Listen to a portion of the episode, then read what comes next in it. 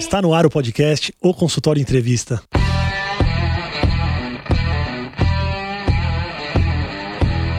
Bem-vindos, eu sou Daniel Kruglenski, médico, cirurgião do aparelho digestivo e vou entrevistar aqui especialistas em diversas áreas que vão nos ajudar a crescer na carreira, melhorar a conexão com os nossos pacientes e a se desenvolver na profissão. No programa de hoje eu vou entrevistar o Dr. Rodrigo Jacobia Fernandes. Rodrigo é médico formado pela USP, radiologista do Hospital Sírio-Libanês. Ele é membro do Colégio Brasileiro de Medicina do Estilo de Vida. Ele é professor de Kundalini Yoga e Meditação, com formação na Universidade de Califórnia, em San Diego. Ele é integrante do Núcleo de Cuidados Integrativos do Hospital Sírio-Libanês e ele é coautor e coordenador do projeto de meditações no auxílio ao tratamento do transtorno obsessivo compulsivo no Instituto de Psiquiatria da Faculdade de Medicina da USP. Rodrigo, obrigado por aceitar o convite. Eu que agradeço, Daniel. Um prazer e uma honra poder compartilhar um pouquinho da nossa trajetória. Rodrigo, quando a gente fala em yoga, meditação para a área médica, pelo menos na época que eu me formei, existia um preconceito, uma barreira com esse tema, com esse assunto. Você ainda luta contra esse preconceito? E o que, que você pode falar para o médico que está ouvindo a gente aqui para ele não abandonar esse episódio do podcast, para ele continuar ouvindo a gente? Essa pergunta é ótima, Daniel.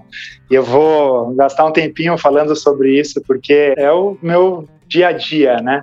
Eu vou contar um pouquinho da história, mas sim, a resposta para a sua pergunta é ainda hoje, 2021, a gente tem, eu não diria um preconceito, mas uma certa resistência por algumas questões que eu entendo perfeitamente. Mas nesse decorrer desses anos, a gente tem visto que a conversa tem cada vez mais ficado tranquila e o dialeto sendo usado de melhor maneira para a gente se comunicar com os colegas médicos da área da saúde e com o público em geral. Então, eu vou responder a sua pergunta contando um pouco da trajetória, que eu acho que faz sentido, né? O yoga entrou na minha vida já depois de formado, depois da residência, na minha especialização, ela entrou na minha vida lá na Universidade da Califórnia, quando eu já tinha feito a faculdade toda, a residência de radiologia, um ano de radiologia ortopédica, radiologia músculo-esquelético. E depois eu fui fazer um, um fellowship de radiologia músculo-esquelética em San Diego, foi onde eu conheci o Kundalini Yoga, mas a história começou antes. Né? Então acho que é interessante eu contar porque faz parte de onde eu estou hoje. No quarto ano da faculdade, no final do quarto ano, foi quando eu comecei a pesquisar um pouquinho sobre coisas fora da caixinha, né? Até o quarto ano, eu vivi muito intensamente a faculdade junto com o polo aquático, né? Eu sou um atleta do polo aquático, eu digo eu sou ainda porque, apesar da idade um pouco mais avançada, ainda gosto de bater uma bolinha. Mas eu fui integrante do time do Pinheiros e da seleção brasileira até o quarto ano, isso foi muito presente na minha vida e eu confesso para você e para todos que estão ouvindo que a palavra autocuidado não existia no meu vocabulário. Era assim, vai que dá, dá para fazer tudo, dá para conciliar o treino exaustivo que era de uma preparação para os Jogos Pan-Americanos. Isso eu estou falando dos Jogos Pan-Americanos de 1995. Era muito intensa, a gente tinha um preparador e um técnico cubano, junto com a faculdade, né? O quarto ano da faculdade já não é a brincadeira, né? Tinha bastante conteúdo, bastante informação e muita demanda. No final do quarto ano, eu tinha dado uma volta completa como atleta do polo aquático, tinha participado já de alguns eventos, alguns torneios. E daí, no final do quarto ano, eu dei uma pirada. Eu falei: quer saber? Não é nada disso, eu vou largar tudo. Fiquei meio mal assim. Aí eu procurei ajuda, família, da Graça, minha esposa, que está junto comigo desde aquela época, dos amigos. Né? Na época a gente nem namorava, mas ela era colega de turma e depois a gente fez internato juntos. E com a ajuda da família, dos meus pais, dos meus irmãos e de colegas, eu fui me reequilibrando e toquei a vida. Só que eu tive um convite depois dos Jogos Pan-Americanos para jogar polo aquático na Califórnia. E foi ótimo eu ter aceitado. Eu, tranquei a faculdade no quinto ano para jogar um, uma temporada de polo aquático no Universitário Californiano e foi onde começou aí a história do autocuidado.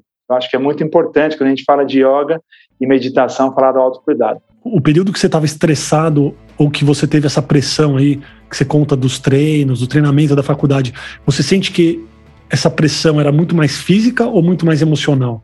Durante essa preparação né, dos Jogos Pan-Americanos, era uma pressão física, sem dúvida, uma demanda física importante, mas, sobretudo, Daniel, era uma demanda de não ter espaço para a questão emocional e eu vou dizer até espiritual, porque o yoga vai passear pelo caminho do corpo físico, corpo mental, corpo espiritual. Então era uma questão mais global mesmo, uma questão de autocuidado no sentido da saúde física, da saúde mental, que é tema totalmente compatível com os dias de hoje, a gente falar de saúde mental, e também da questão das emoções, da espiritualidade, que imagina naquela época não tinha tempo para nada, era treinar, faculdade, faculdade, treinar e ponto final, né? Então, quando eu fiz essa primeira pausa, que eu me distanciei um pouco da rotina, foi quando eu percebi a falta de ter um espaço, um espaço físico, um espaço mental, de abrir espaço mesmo e tempo para ter um autocuidado, autoconhecimento. Então começou lá atrás, eu voltei ao Brasil, me formei, e quando eu retornei à Califórnia, de novo na Califórnia, que foi quando eu encontrei o Kundalini Yoga, através, inclusive, de um estudo de ciências acadêmicas. Né? Eu era um pesquisador da Universidade da Califórnia, pesquisando na área da radiologia ortopédica. Eu li um artigo, já era interessado, já tinha começado a praticar um pouquinho de meditação, e aí eu li um artigo numa revista indexada da psiquiatria falando de Kundalini Yoga na ansiedade, entre outras questões da saúde dos distúrbios mentais. Eu falei, opa, tem aí, estou falando isso agora contextualizando no ano de 2004, 2005.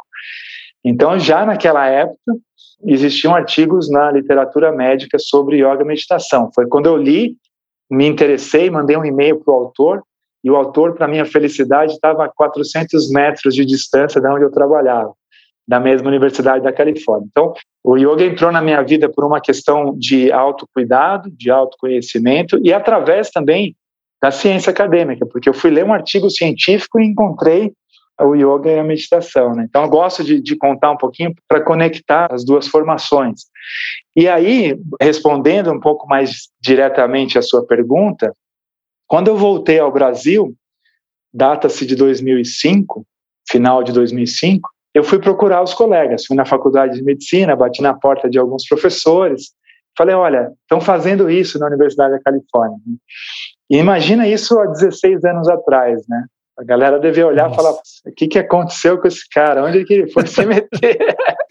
Tinha uma certa resistência, mas ao mesmo tempo eu encontrei algumas pessoas que tiveram curiosidade de saber do que se tratava, até porque tinha alguns papers para mostrar e até para experimentar. Então mudou um pouco de figura quando esses colegas passaram a experimentar, a falar ah, o que, que é, como é que é e tal.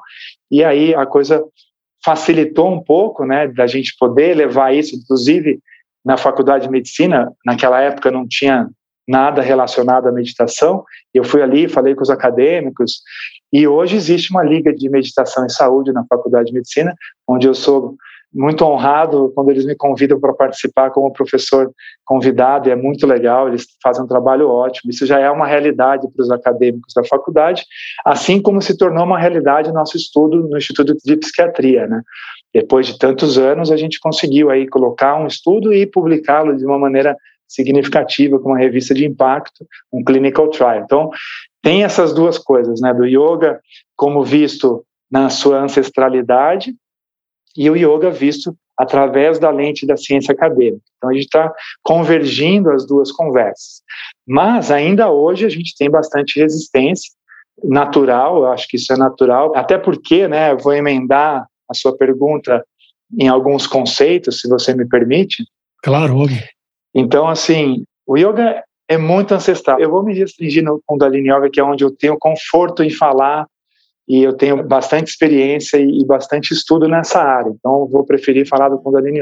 Rodrigo, até para acrescentar uma pergunta, já que você vai entrar no conceito, eu vou falar de algo pessoal, uma dúvida pessoal. Você juntou yoga com meditação e para mim eram duas coisas bem distintas. Quando eu fui ler sobre meditação, algo que me deixou muito confortável era não misturar a espiritualidade com meditação. E você trouxe as três coisas juntas. Então, se você puder entrar nesses conceitos, acho que vai ser bem legal para quem está ouvindo a gente aqui. Perfeito, Daniel. Vamos nessa. Não foi não proposital eu ter trazido já no começo da conversa essa certa mistura yoga, meditação, espiritualidade, porque isso é muito importante. Talvez se eu conseguir esclarecer isso, já fico muito satisfeito. Mas assim, o yoga tem a sua essência muito antiga, ninguém sabe ao certo, mas data-se aí de mais de 5 mil anos de existências do yoga. E o yoga, ele foi criado antes das religiões, né? que a gente conhece, pelo menos a maior parte das religiões praticadas hoje em dia, o yoga foi criado antes. E o yoga é uma questão muito mais ampla do que a parte física. E aí quando a gente traz o yoga do Oriente, a ancestralidade do yoga, com a sua filosofia, com seus ensinamentos, com as suas práticas, tanto as práticas físicas quanto as práticas respiratórias, que são os exercícios de respiração, por nós chamados de pranayamas, quanto a parte de meditação do yoga, ela, quando veio ao Ocidente, teve um processo de passar pelo físico. E aí, hoje, até por conta um pouco da mídia, um pouco do entendimento do Ocidente, muito do yoga foi colocado como fitness. Pessoas magras, elásticas, geralmente bonitas, saudáveis e fazendo posturas completamente desafiadoras. Mas o yoga não é só isso. O yoga também tem a parte física. Mas até para trazer essa ideia, né, para quem está nos ouvindo, a gente trabalha com yoga dentro dos hospitais. Muitas vezes a gente pratica yoga sentado na cadeira ou até no paciente acamado, deitado numa cama, a gente pode fazer as práticas de yoga, sim, não é uma parte só física. E a parte filosófica, isso veio tudo lá atrás, né, numa ideia de autoconhecimento, numa ideia de autocentramento e também contato consigo mesmo. Então, eu gosto de trazer o conceito da espiritualidade aqui, distinto do conceito da religião. A espiritualidade no sentido de você sentar e se observar e se perceber e também poder entrar em contato com as suas questões, né? De talvez entender ou perceber que as circunstâncias estão ali, mas pode ter algo além daquela circunstância. Então, não necessariamente é ligado à religião. Isso é muito importante ser dito. Quando a gente traz o yoga para o contexto atual, inclusive na medicina integrativa, nos cuidados integrativos, é importante dizer isso, porque a gente traz um conceito de entrar em contato consigo mesmo, de autocuidado, e não dá para separar da espiritualidade nessa forma de espiritualidade que é o autoconhecimento e o contato consigo mesmo. E quando você pergunta, e a meditação? Principalmente na área que eu trabalho, que é Kundalini Yoga, é praticamente impossível você diferenciar o que da prática é meditação, o que é yoga, porque a ideia da prática é colocar o praticante no estado de meditação. Independente se ele está fazendo uma postura física em movimento, se ele está fazendo um pranayama, se ele está fazendo uma meditação propriamente dita. Porque na prática do Kundalini Yoga, até trazendo um pouco dessa questão histórica e ancestral, ele tem o raiz no yoga, na filosofia, nas posturas e tudo mais, e ele teve uma influência de mais ou menos 1500 anos atrás do Shabad Guru. Shabad Guru é a meditação através do uso de sons, de mantras. Então, no Kundalini Yoga, a gente usa, além das posturas, além das respirações, práticas que entoam mantras, que ajudam, no meu entendimento, ajudam demais ao praticante colocar a mente focada, a mente em meditação. Então, eu costumo dizer, até brincar, que Kundalini Yoga, nos cursos, a gente fala, é um curso de yoga e meditação, porque as duas coisas andam juntos. Mas eu gostaria de falar que, assim, a gente pode afirmar que, nesse contexto, yoga é meditação, não é Kundalini Yoga e meditação. Kundalini Yoga é meditação. Por mais que você não vai fazer todo o tempo só uma prática meditativa, o intuito é colocar a mente no estado neutro. Então, resumindo, talvez eu conseguir resumir, eu daria esse conceito. O yoga não é apenas as posturas físicas, ela não se encaixa apenas em atividade física, tem mais do que isso. Yoga não é religião, não é um dogma, não é uma seita, isso é importantíssimo ser falado. E também Yoga e meditação é praticamente sinônimos, ou poderiam ser traduzidos como sinônimos, é assim que eu interpreto. Eu dei uma voltinha assim, eu acho que eu consegui esclarecer um pouquinho essa questão, não? Sim, você foi bem a fundo, na verdade. E me veio uma pergunta, porque existe uma questão profunda, mas também existe a prática. A gente consegue praticar meditação e yoga da mesma maneira que eu vou praticar uma aula de beach tênis ou uma aula de futebol, então eu estou no meu dia a dia normal, eu estou na minha rotina, eu quero ir lá praticar um pouco de yoga ou de meditação, das duas coisas, e voltar para minha rotina. Porque a minha pergunta envolve se eu vou precisar mudar a minha vida para ser um praticante de meditação, se eu vou precisar mudar minha religião. Você já disse que não, mas sabe, se é alguma coisa física também. Ótima pergunta. Só tenho a te agradecer por essa pergunta. Sim, e é muito interessante essa questão, né? Porque até contando a minha experiência, abrindo um pouco do coração aqui, foi isso, né? Quando eu mergulhei no yoga, eu falei: "Nossa, que coisa incrível! Mas será que eu vou ter que mudar a minha vida, usar um turbante o resto da vida, me isolar nos Himalaias, né?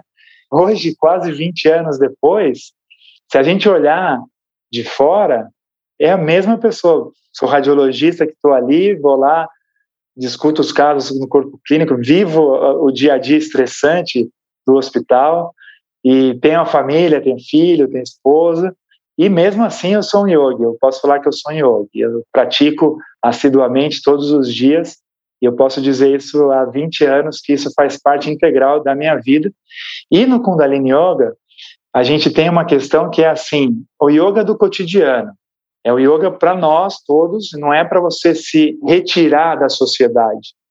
Os retiros são saudáveis, de tempos em tempos a gente se retirar dessas personas nossas, de médico, de radiologista, de pai, de não sei o quê, não sei o quê, e se retirar um pouquinho para até aumentar essa conexão consigo mesmo. Mas não é o que a gente preconiza comigo. Na verdade, a gente preconiza que continuemos ali pagando nossos impostos, que não são poucos, pagando nossos boletos e vivenciando a sociedade na sua integralidade. É, tanto que, na minha conversa de 15 anos para cá com o meu professor, o David, que foi meu primeiro professor lá na Universidade da Califórnia, quando eu falava assim, olha, eu estou mudando um pouquinho o meu estilo de trabalho na radiologia, até para ter mais tempo para praticar e para ensinar yoga, ele falou assim: olha, não deixe de ser radiologista, isso é muito importante, porque faz parte da vida a gente integrar isso tudo. E aí, a meditação, eu acho que eu vou aproveitar a sua pergunta, porque tem um conceito de meditação que também, né, assim como o yoga veio para o Ocidente e foi interpretado de algumas formas, e às vezes eu acho que de algumas formas erroneamente, a meditação também teve esse processo de vir para cá. E existe meditação sem yoga, existem várias técnicas de meditação. Eu só quis dizer que o yoga e a meditação andam juntos, principalmente no Kundalini Yoga, mas existem inúmeras práticas e técnicas de meditação. Mas um conceito que eu queria trazer, Daniel, para todos que estão nos ouvindo, é que meditação não é sinônimo de ausência de pensamentos. Meditação não é sinônimo de ausência de pensamentos. A maior parte das pessoas que eu convivo e me deparo com essa questão, ela fala: não, não vou conseguir deixar de pensar, eu sou muito ansioso, muito ansiosa, ou minha mente não para. Então, esse é um conceito errôneo. Né? A meditação é um estado de consciência, é um estado mental neutro, onde existe foco. E aí eu gosto de lembrar de uma pesquisa que saiu na Science em 2010, já tem um tempo já, que fala que a nossa mente, eles estudaram e viram que a nossa mente divaga pela maior parte do tempo que estamos acordados, ela fica divagando, ela não fica totalmente focada. E a gente sabe disso, todos nós sabemos disso. Mas que, além disso, que a mente que divaga, ela geralmente divaga em áreas que nos geram ansiedade, nos geram insegurança ou medo. Por exemplo, você bobeou, você vai devagar se você vai ter dinheiro suficiente para pagar suas contas, ou você vai devagar a pandemia vai até quando?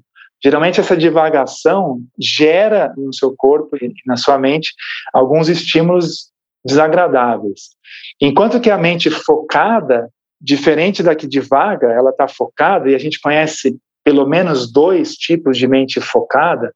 Uma delas é você manter o foco em algo. Eu posso dizer que eu estava há poucas horas trabalhando na radiologia, você focar naquele exame ou focar naquela sua atividade que demanda atenção e permite pouca margem de erro, você fica focado, somente não vai devagar, você não vai ficar pensando ali que eu vou almoçar, o que eu comi ontem, o que, que vai ser hoje à tarde, mas você está tenso, você não está relaxado, porque exige sua atenção e a sua atenção de manter o foco aí. Enquanto que a meditação, ela mantém o foco e é uma mente relaxada, que é a cereja do bolo, né? Você está com a mente focada e relaxada. Então, é um conceito que, na verdade, é mais do que um conceito, é uma experiência. É difícil você trazer os conceitos em palavras intelectuais e em cognição. É um conceito de experiência, de você vivenciar aquilo.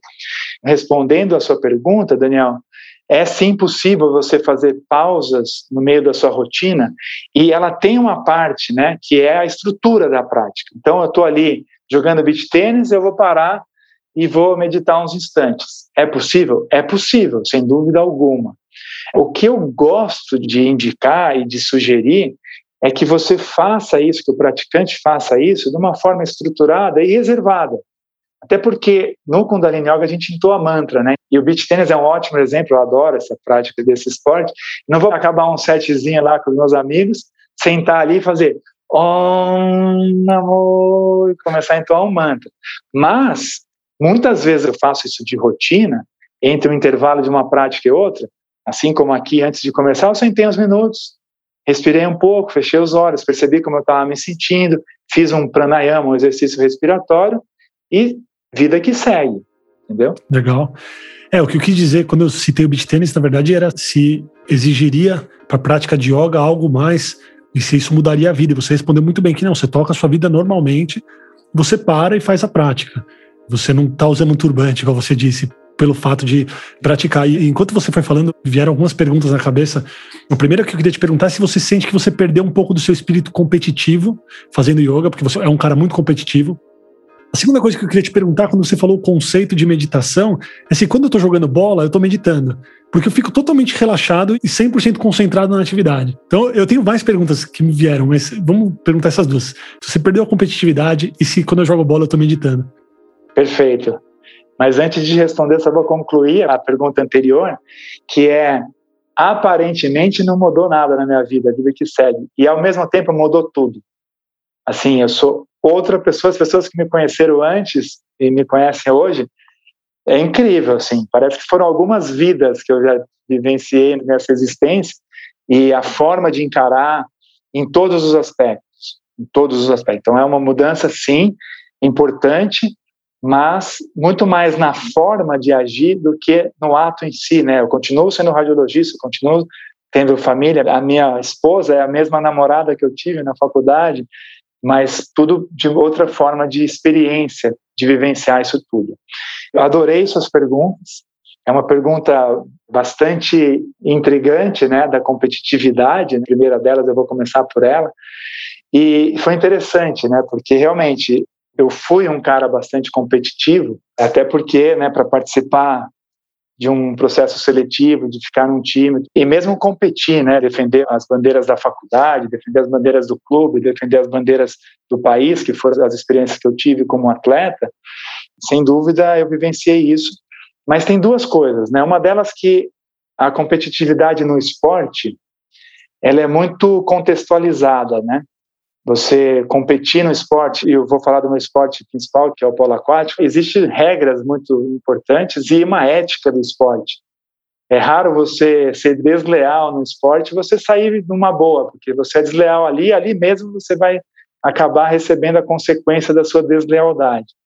E eu acho até bom que a gente possa praticar uma competitividade contextualizada que é no esporte, né? Que é você poder extravasar até essa competitividade, que é parte do ser humano, não dá para a gente negar isso. Então, esse é o primeiro conceito que eu acho importante. E sim, quando eu comecei a meditar, e eu confesso que foram um ano e meio a dois anos de lua de mel com a meditação, passa e passou pela minha cabeça e pelo meu coração, pela minha experiência, falar: não, como é que eu vou competir com essa pessoa? A gente é a mesma coisa, não tem diferença isso é verdadeiro, não é alguém que te falou. Fala assim, não, você e o outro, você e o todo, todo e você é a mesma coisa. Não é que alguém falou e você leu num livro, você experimenta isso. Fala, meu, como é que eu vou poder competir com aquele cidadão que está, só porque ele está com uma touca de cor diferente da minha? Mas, ao mesmo tempo, isso tem o seu contexto, e aproveitando o gancho da pergunta, a gente teve recentemente, mas não muito recentemente, mas foi a última Olimpíada 2016 aqui no Rio de Janeiro, e alguns atletas olímpicos, para eu passear e passear pelo clube e ter contato com essa galera, vinham me perguntar: e aí, você acha que vai ser legal eu fazer para minha performance e tal? Eu falava assim: sim, mas depende de algumas questões. Se você aprofundar demais na meditação, é capaz que você veja que perde um pouco o sentido essa competição. Ao mesmo tempo que se você é de uma alta performance, por exemplo, uma natação, diferente do polo aquático que não tem esse preciosismo do tempo, né? O milissegundo de diferença, talvez se você estiver mais atento, talvez faça uma diferença, inclusive de resultado. Então, é óbvio que isso tudo a gente está falando de conceitos, né? E para você atingir um grau de profundidade, não é assim uma única prática que você vai sentar e fazer, que você vai falar, ah, nossa, agora está tudo resolvido, eu entendi tudo e eu sou uma outra pessoa, né? Mas essa é a resposta para a sua pergunta. A outra pergunta eu acho incrível, acho incrível. Aí eu vou dar um passinho para trás, tá, Daniel? E todos que estão aqui nos ouvindo, porque quando você fala, ah, eu estou jogando bola, estou meditando, o estado de meditação, ele também pode ser atingido de outras formas. Né? E você trouxe o seu relato pessoal, eu agradeço por isso, que é um relato, meu, eu estou jogando bola, eu estou ali, estou presente ali, focado e estou relaxado, né? que é o máximo, né? porque é um estado de fluxo, né? tem livros sobre isso, flow, estado de fluxo. Quantas vezes você já deve ter experimentado e muitos atletas experimentam que nem percebeu o que aconteceu e às vezes faz uma cesta ou faz um gol ou faz um passe que nem sabe como aquilo aconteceu. Você está tão encaixado, tão absorto naquela atenção que a coisa flui fala, nossa, parece que nem fui eu que fiz, porque não passou pelo seu intelecto, passou por um estado de fluxo. E esse estado de fluxo pode também ser atingido de outras maneiras, com música, com arte, com meditação, sim, a meditação Cirurgia. tem a ideia. Exato, é falar isso, um ato cirúrgico, que a Sim. pessoa nem vê o tempo passar. Está operando e fala, nossa, né, tô tão ali inserido, lógico que tem a certa tensão. Na meditação, geralmente se relaxa um pouco mais, ou mesmo num bate-bola, se for ainda mais um bate-bola com os amigos, assim, que não tem aquela grande importância competitiva, ainda mais divertido. Mas até lembrando, eu gosto muito, e eu pude acompanhar Sou da época que pude acompanhar Joaquim Cruz ganhando a sua medalha de ouro em Los Angeles. E ele tem os relatos, na última reportagem que eu li dele, achei muito legal, ele conta um pouco daquela experiência no estádio olímpico, onde ele parece que não percebe mais a diferença entre estar ali o público, porque ele estava um pouco ansioso de ser impactado pelo público, pelo estádio olímpico, porque isso realmente mexe com as pessoas. ele se preparou muito para aquilo, ele sabia o que estava fazendo, né? Ele estava preparado fisicamente e mentalmente. E seguramente ali ele entrou no estado de fluxo e ganhou a prova e ficou no estado de graça, que a gente pode atingir de outras maneiras, mas aí é um outro exemplo onde esse estado pode ser atingido. Uma pausa na nossa conversa para avisar que você pode tirar dúvidas, mandar sugestões, fazer perguntas ou continuar discussões que a gente tem aqui no podcast lá no Instagram, no dr.danielkruglenski. Eu vou ficar muito feliz de receber uma mensagem sua por lá. Então é arroba dr.danielkruglenski. Agora vamos voltar para nossa conversa. Muito bom, Rodrigo. É muito legal fazer essa correlação com o dia a dia para trazer até exemplos presentes né, desse estado de fluxo, de um estado de meditação. E agora eu vou trazer o lado médico do Dr. Rodrigo aqui, porque na sequência eu quero falar sobre a prática em si. Então, eu quero te perguntar, para quem quiser começar, quanto tempo tem que fazer por dia, depois de quanto tempo sente os efeitos. Mas antes da gente falar disso, eu queria saber sobre a parte médica. Por que eu devo prescrever meditação para alguém?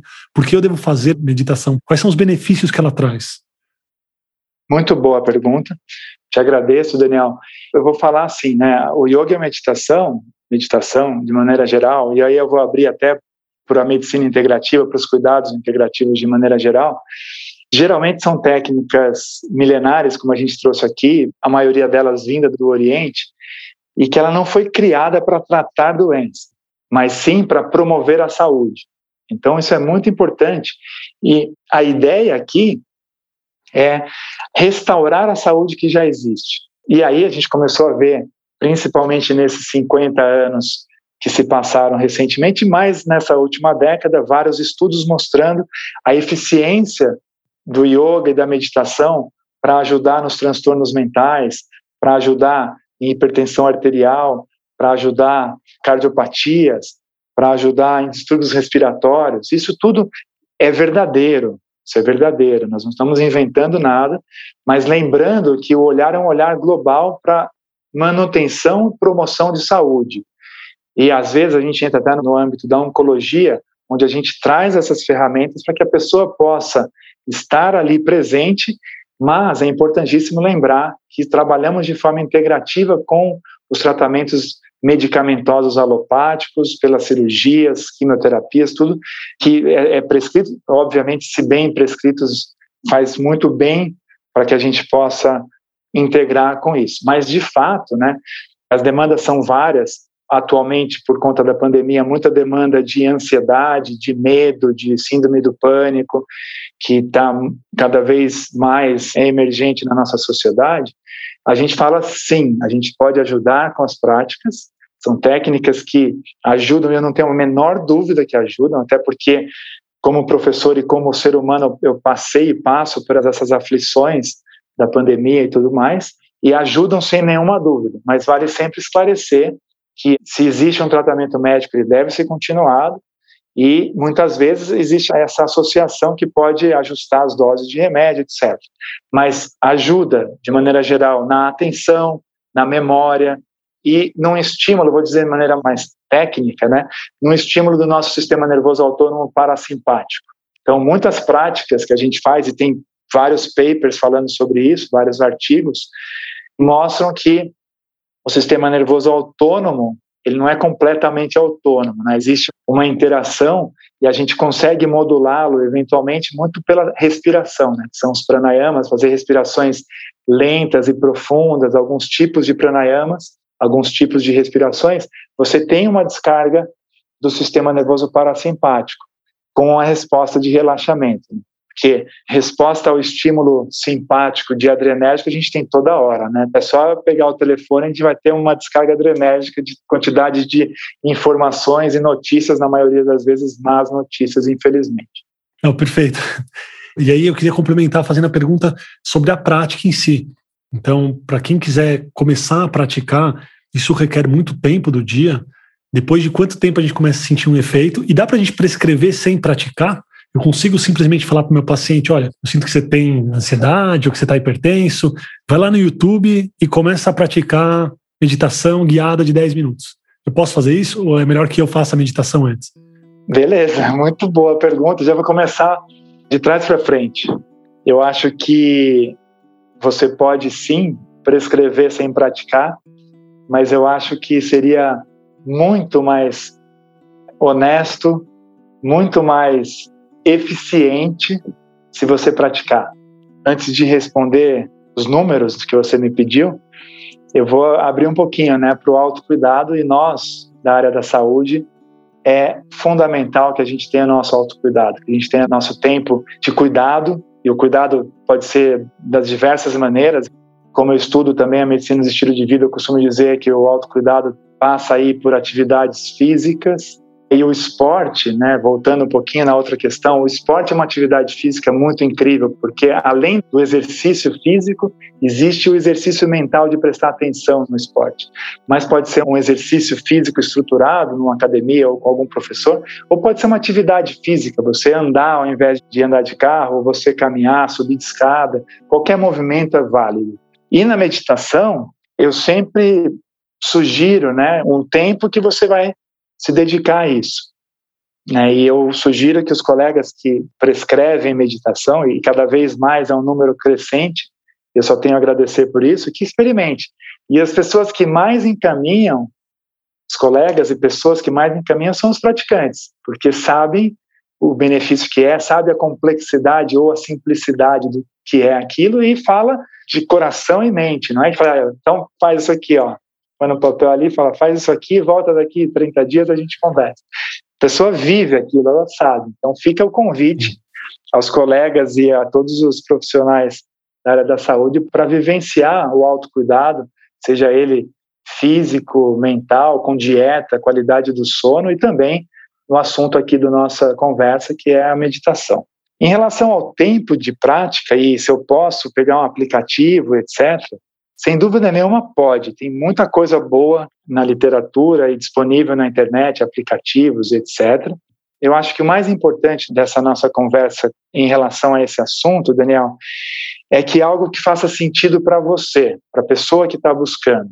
Né? Para mim, lá no começo, me fez muito sentido a meditação que eu li num livro que é, depois eu fui saber que era um mindfulness, que eu gosto muito, eu aprecio, tenho colegas ótimos que ensinam mindfulness e praticam mindfulness. Comecei ali, depois eu me encantei com o Kundalini Yoga e eu imagino que eu vou ficar nele até os últimos dias da minha vida e espero que eu possa continuar nele até os últimos dias da minha vida. E aí tem vários aplicativos e eu sugiro que experimente. Sabe, igual você vai, vamos mudar o assunto para ser uma coisa mais cotidiana, você vai comprar um carro, né? Eu não tenho carro, mas a gente, na família, a gente está passando por esse processo né, até porque agora tem os híbridos e tal. Acho que a gente tem um meio dever aí de contribuir com o planeta comprando um carro híbrido, mas está caro, aquela história. Mas vamos experimentar, vamos olhar o carro. Você vai chegar e comprar o primeiro que você viu. Né? Assim é para você experimentar a meditação, test drive, experimento aqui, lembrando, isso é importante ser dito, lembrando que a prática é uma prática para você se conectar com você mesmo, não é para você se conectar com o professor. O professor que está ali orientando não é o destino do aluno. O destino do aluno está dentro dele. É isso é importante porque é difícil às vezes com essa grande demanda, ainda mais depois da pandemia, essa grande oferta de aplicativos e bem-estar e tal. Aonde que eu vou começar?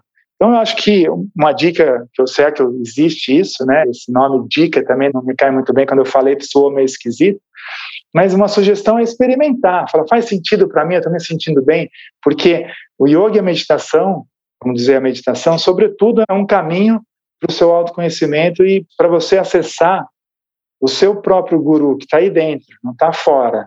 Independe da sua crença, independe da sua religião ou a ausência da religião, independe da sua posição social, do seu status social, socioeconômico, educacional, é você estar em contato com ali. Então, sim, existem várias formas e hoje online tem muita coisa. Em termos de tempo, eu gosto de dizer assim, né? Seria interessante reservar aí 20 minutos para sentar e fazer uma prática. Para você estar consigo mesmo, com poucas demandas ou tipo telefone desligado ou no modo avião, se você vai usá-lo para praticar, no modo avião, sem notificações, 20 minutos que você vai estar com você mesmo. Esse é um número que eu vou te dizer assim para responder sua pergunta, né? Se você falar assim, pô, fiz uma pergunta, o cara não respondeu.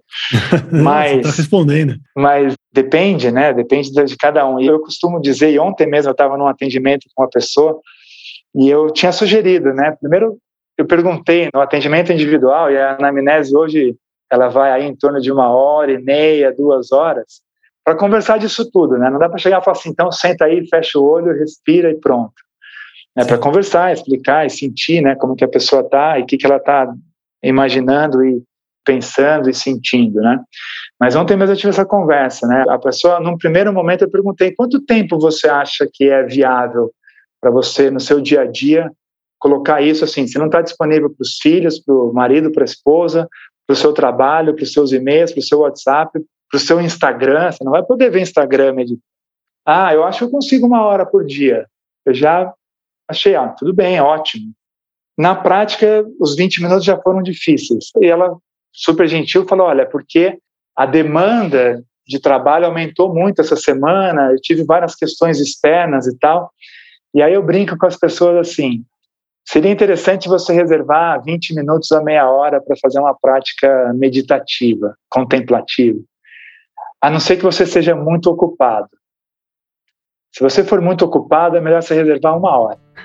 Sabe que você contando essa história, eu lembrei da palestra que eu assisti do Tal Ben Shahar, que é o professor de felicidade de Harvard, e ele foi chamado para fazer uma consultoria numa empresa de mercado financeiro, e estava todo mundo muito estressado, burnout.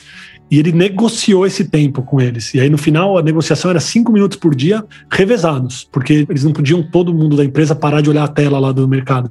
Então, cada um saía, ficava cinco minutos respirando, e depois de um certo tempo fez efeito isso, sabe?